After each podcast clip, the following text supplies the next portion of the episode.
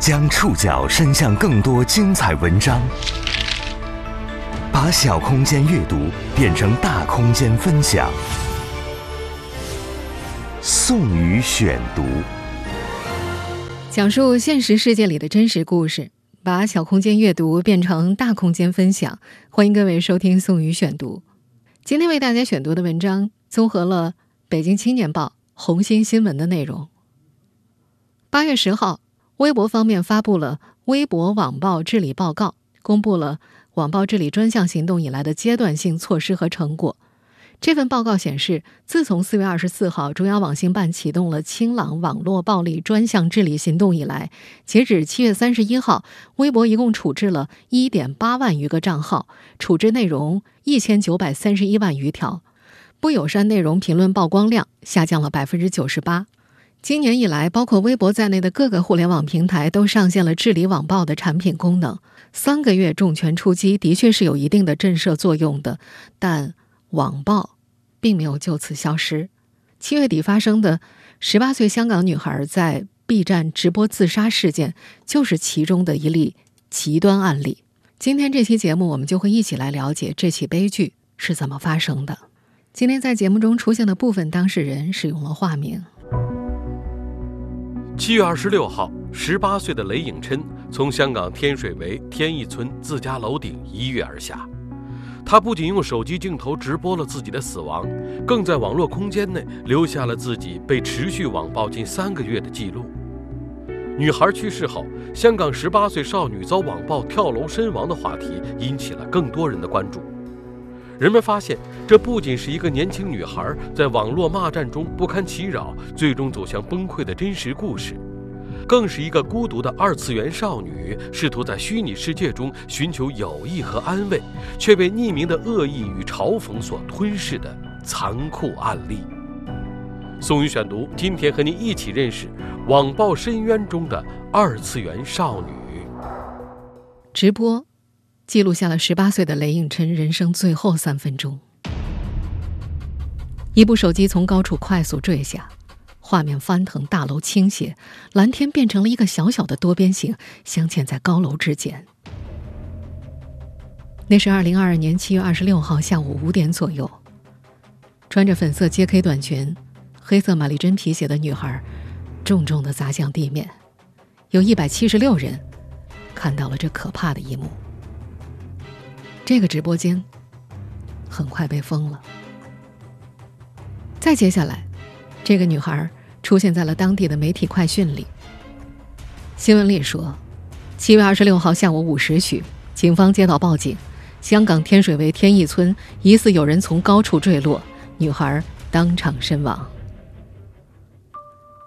林颖琛的母亲李丹得知消息时，脑中一片空白，因为疫情。在深圳工作的李丹已经有将近三个月没有见到女儿了，整整一天一夜，他都呆坐在房间里流泪。女儿离世的第二天，七月二十七号晚上八点多，李丹突然收到了女儿的微信账号发来的消息，下一秒，对方称呼李丹为阿姨，问他：“伊奈真的不在了吗？”伊奈，是雷颖琛的网名。用雷颖琛的微信账号给李丹发消息的是颖琛生前的网友青青。在颖琛从香港天水围自家楼顶一跃而下的两小时前，他曾给青青发了好多条私信，但正在午睡的青青没及时看到。等他醒来看到消息时，颖琛已经从高楼坠下。青青不知所措，他很快从颖琛生前留下的遗书当中找到了他的微信账号和密码，进而找到了李丹。通过青青，李丹发现了女儿并不为家人所熟悉的一面。在网上，被叫做伊奈的雷颖琛是一个白色短发、红色独角的二次元少女。微博置顶动态写着：“喜欢交朋友，喜欢朋友，喜欢聊天，永远十五岁的魔法少女。”但在现实生活里，魔法少女并没有可以保护自己的魔法。两岁时，雷颖琛。曾被确诊自闭症，在香港接受了四年特殊教育之后，经过医学评估，达到了进入普通学校的标准。在李丹的印象里，初中以前，女儿跟正常的孩子几乎没什么差别，就是有点一根筋，不懂得拐弯抹角，也不会跟人耍心计。进入初中之后，发育期的荷尔蒙似乎加剧了尹琛的自闭状态，他跟同学渐渐聊不到一块儿了，也没法顺利融入同龄人群体，同学们也不愿意跟他做朋友。雷颖琛在十二岁时患上了二级糖尿病。服药之后身材发胖，他家庭条件不错，家人希望调节孩子的饮食，每天由外婆做好饭菜，请保姆送到学校里。有同学觉得这是在搞特殊，讥讽她是千金大小姐，取笑她的长相和身材，孤立她。初三的时候，有同学在学校食堂偷拍了她吃饭的照片，还 P 成了过度肥胖的照片贴到学校贴吧，嘲笑她肥胖。这种嘲笑一直持续了近半年时间。李丹说，女儿从来没有向自己提及过在学校遭受的霸凌，直到他发现女儿偷偷用刀割了好几下自己的手腕，才意识到事情的严重性。那段时间，尹琛的心理负担很重，觉得同学都看过自己的丑照，每天回家都在哭。李丹说，那个上传照片的同学从来没有给女儿道过歉。二零一九年的时候，尹琛告诉妈妈，自己不想上学了。在心理医生的建议之下，他申请休学一年。同一年，女孩被确诊轻度抑郁症。他也开始逃避现实生活中的社交。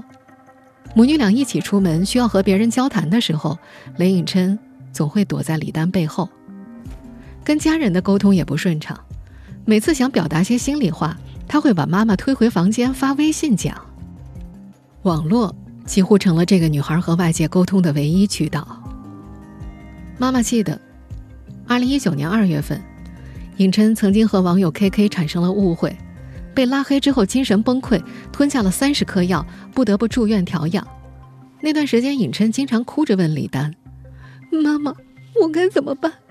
我还想跟他做回好朋友。”二零一九年八月，尹琛和 K K 和好之后，李丹曾经带着女儿到湖北去找 K K。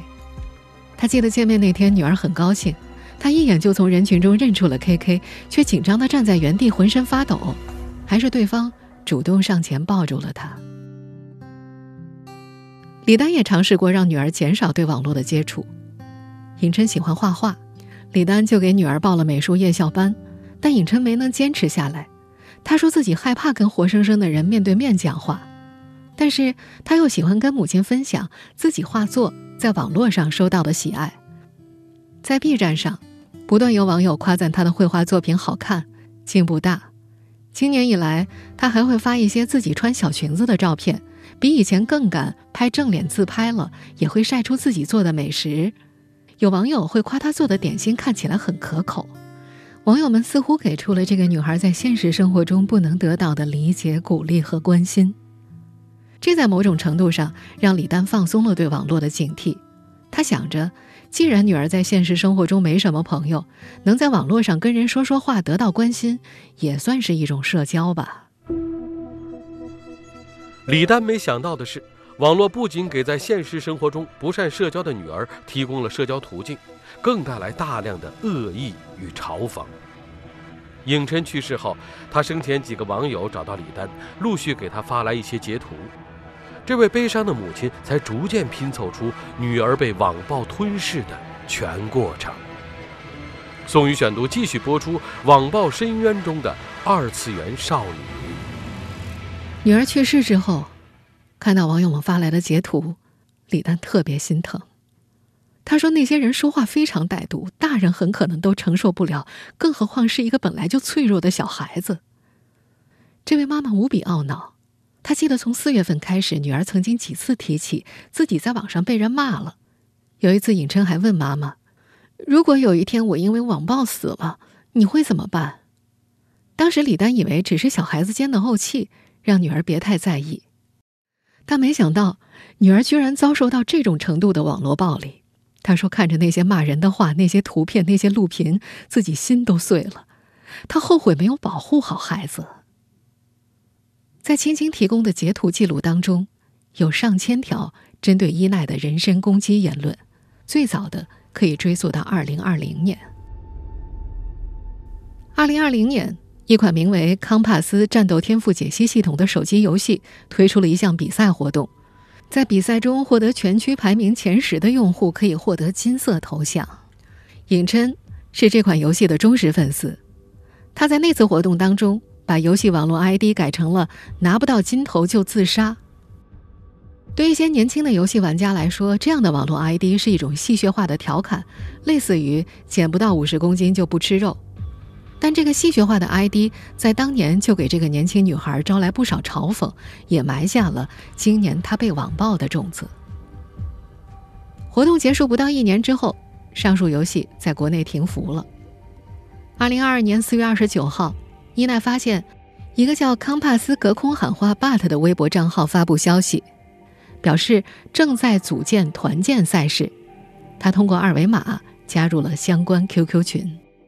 很多圈外人在看到“康帕斯隔空喊话 ”but 这个词组的时候，完全不明白这是在说啥。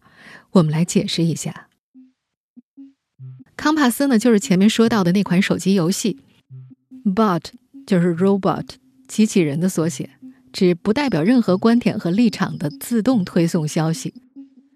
名义上虽然是机器人，但每个 bot 背后都有一个或者多个运营者。这里的网友。可以用私信的形式给运营者投稿，运营者再将收到的私信内容以匿名的形式发布出来。这样的一种形式呢，就被简称为隔空喊话。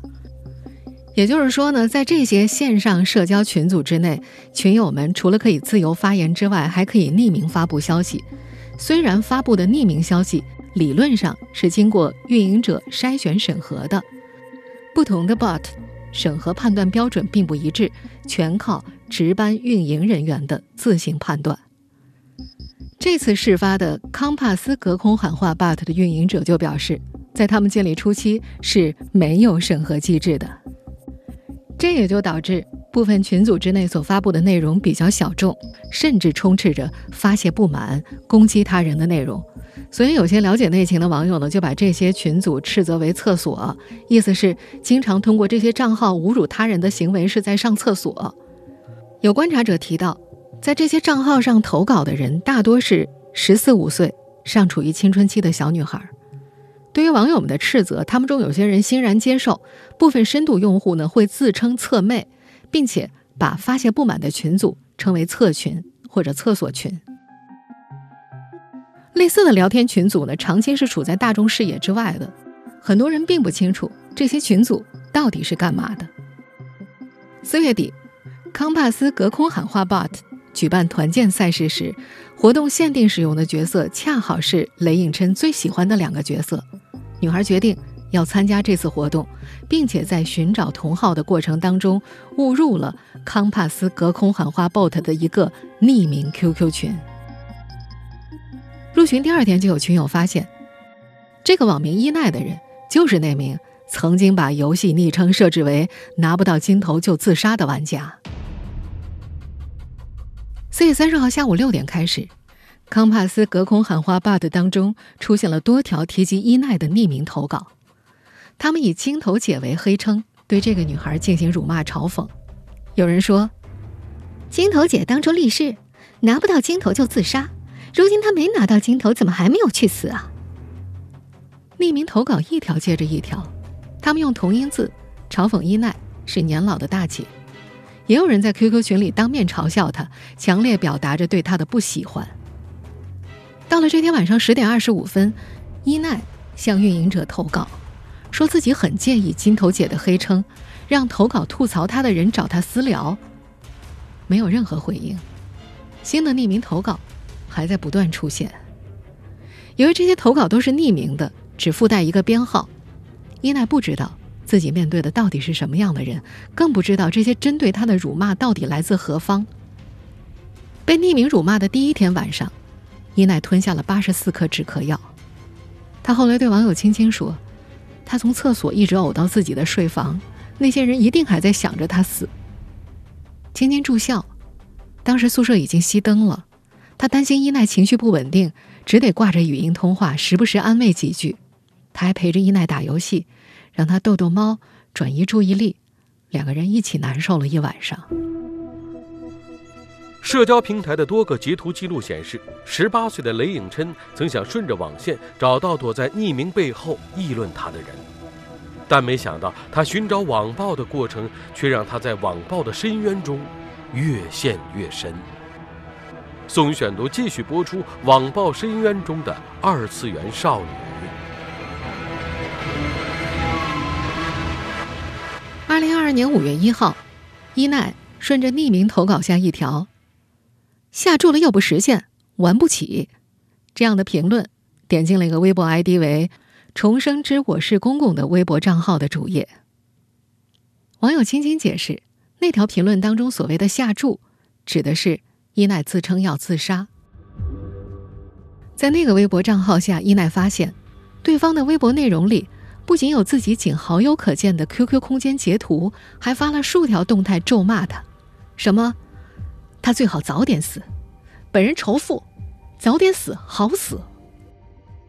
仅在当天，就至少发了三条骂他的微博。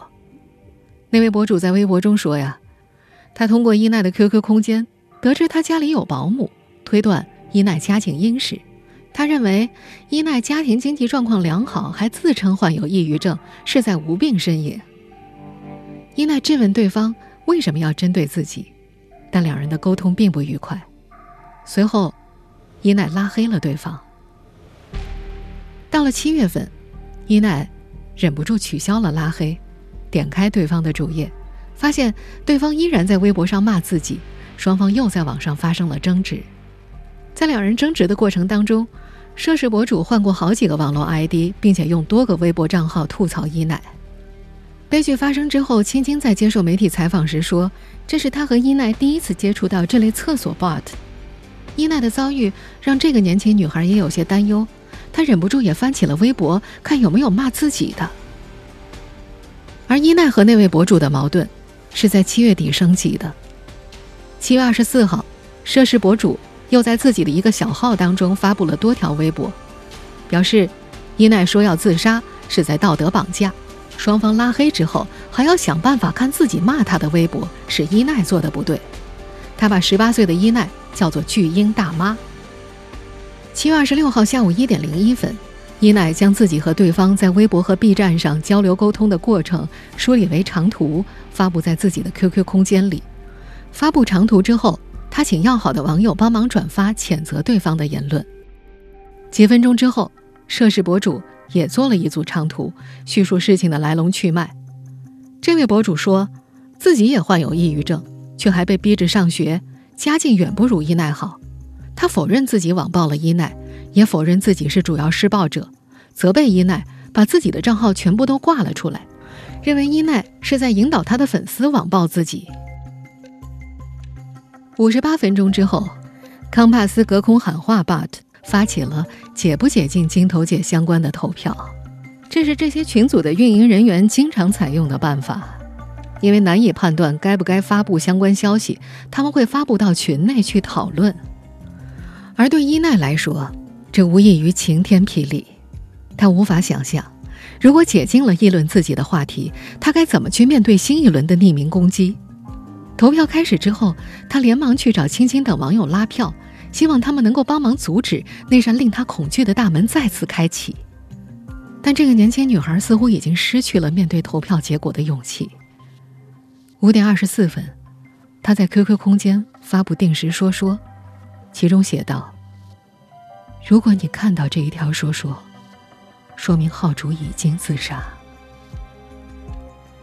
网友提供的截图显示，伊奈生前在网络好友群中说的最后两句话是：“我到底做错了什么呢？我为什么要被挂在厕所？”而在那个厕所群里，伊奈纵身一跳之后。获知死讯的部分网友并没有流露出悲伤和悔意，他们表示着鄙夷，甚至直言死得好，手机居然没有摔坏。还有人发着开香槟大笑的表情包。再接下来，群聊很快被解散了，群里的一些网友也迅速注销了 QQ 账号。曾经辱骂过伊奈的微博账号也很快显示不复存在。匿名的网络世界中，一个普通个体为什么会对另一个陌生个体抱有如此大的恶意？是什么导致他们把种种污言秽语像上厕所一样排泄到一个完全不认识的生命身上？宋宇选读继续播出：网暴深渊中的二次元少女。今年十六岁的小亚，是在雷颖琛去世之后，唯一一个向他家人道歉的网友。他在接受媒体采访时说：“当时觉得这样嘲笑人很酷，没有经过大脑思考就打字发了出来。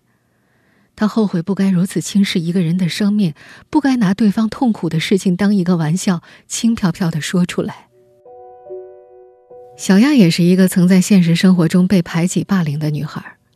小学时，她曾在课堂上读错了课文，被老师骂又蠢又笨。全班同学都跟着一起笑话他，这让他极度缺乏自信，渴望别人的认可。今年年初，在一次附和其他侧妹去吐槽别人之后，他意外的被夸了会说话。第一次由此获得认同，他开始下意识的去附和别人骂人，说一些很尖锐、很刺痛人的话。小亚今年三月份在网上结识了后来在微博上辱骂伊奈的其中一位博主。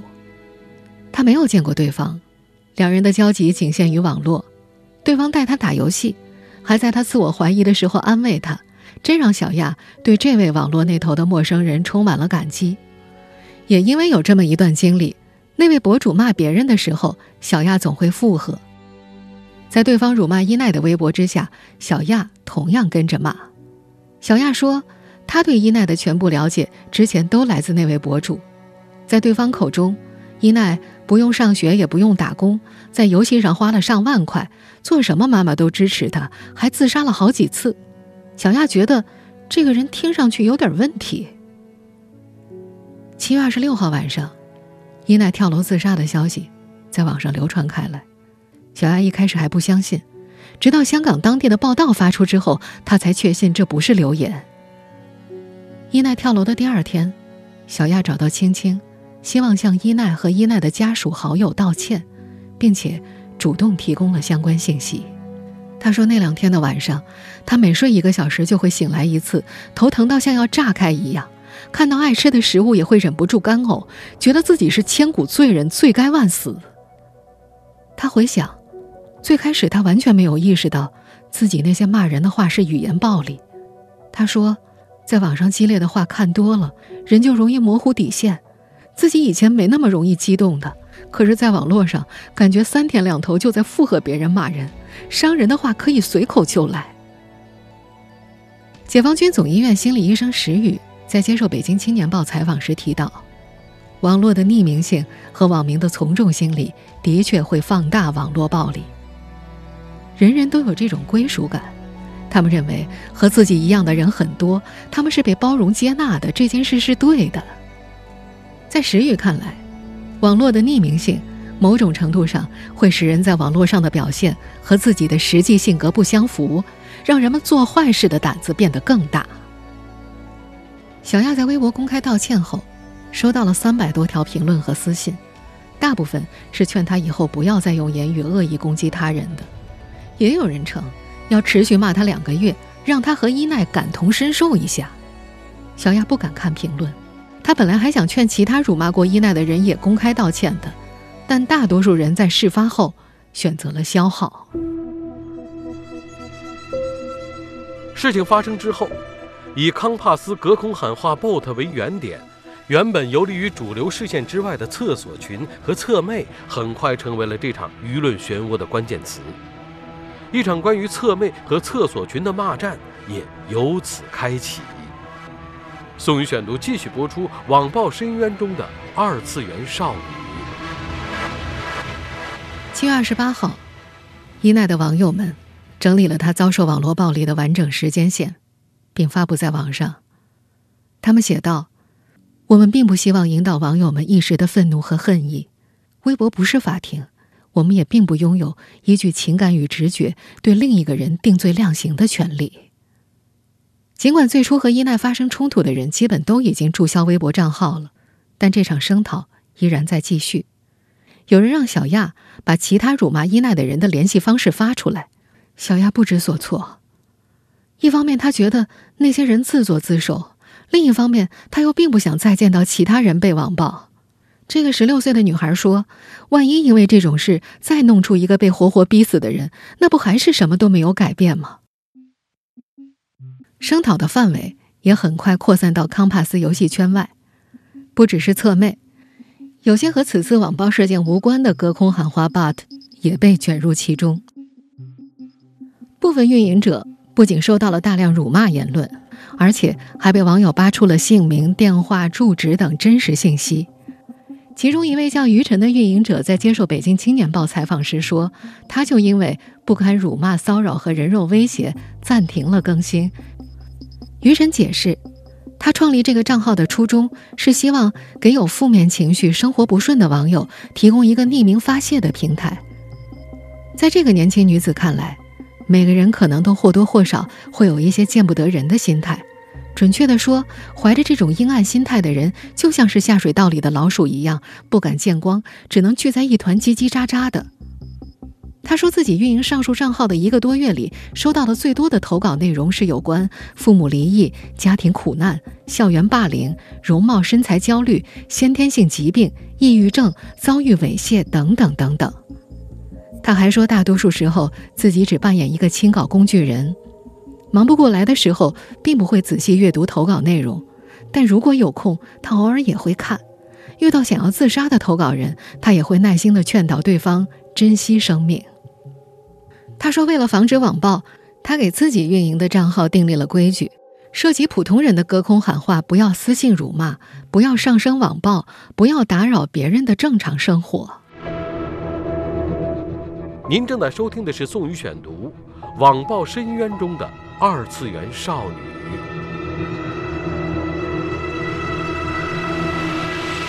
处理好女儿的后事之后，李丹唯一想做的就是不要再让女儿遭受来自网络的莫名诋毁。他和女儿生前的网友们建立了群聊，一起收集女儿生前遭到网暴的证据，希望通过法律渠道为女儿维权。目前，李丹已经将收集的证据提交给了香港警方，接下来他打算。回到深圳后继续报案，这位妈妈说：“她想实事求是的把那些网友们说的每一句话都还原出来。他也不知道是哪一句话让女儿最终崩溃，但是他要给女儿讨个公道。”女儿去世后，李丹陷入对女儿的长久回忆。他记忆里的女儿喜欢吃草莓奶油蛋糕，但她有糖尿病不能吃，他就学着做甜点给家人吃。家人吃的开心，他就很开心。李丹说：“他知道女儿肯定很想吃，但他好久没有吃过了。”他突然哽咽起来：“别人怎么会把他当成坏人呢？那些人都不认识他，为什么要让我女儿去死？”他一再提出这个问题，没人能给出答案。很难说究竟是哪一句话、哪一个瞬间，让十八岁的雷颖琛选择结束自己的生命。尹琛去世后，他的房间还保留着生前的样子。他用彩色水笔一笔一画写下的魔法少女守则仍然贴在书桌前：多关心身边人，多帮助他人，学会自信，爱自己。这个在家人朋友口中非常善良的女孩，在最后留给这个世界的文字里，不停的拷问自己。又在他人的谩骂中一再验证对自我的厌恶。在遗书里，他写道：“正因为现在的我，太在意别人的目光，太爱拿自己和别人比较，才会逼得自己无法呼吸。我好想像一个正常人那样正面面对生活。我讨厌这样的自己，请原谅我做出这么极端的行为。”我真的很爱你们，但我做不到自爱。我好难过，直到最后。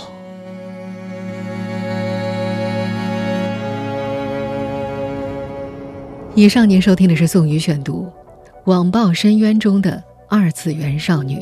本期节目综合了《北京青年报》和《红星新闻》的内容。收音节目复播，您可以关注本节目的同名微信公众号。宋宇选读，我们下期节目时间再见。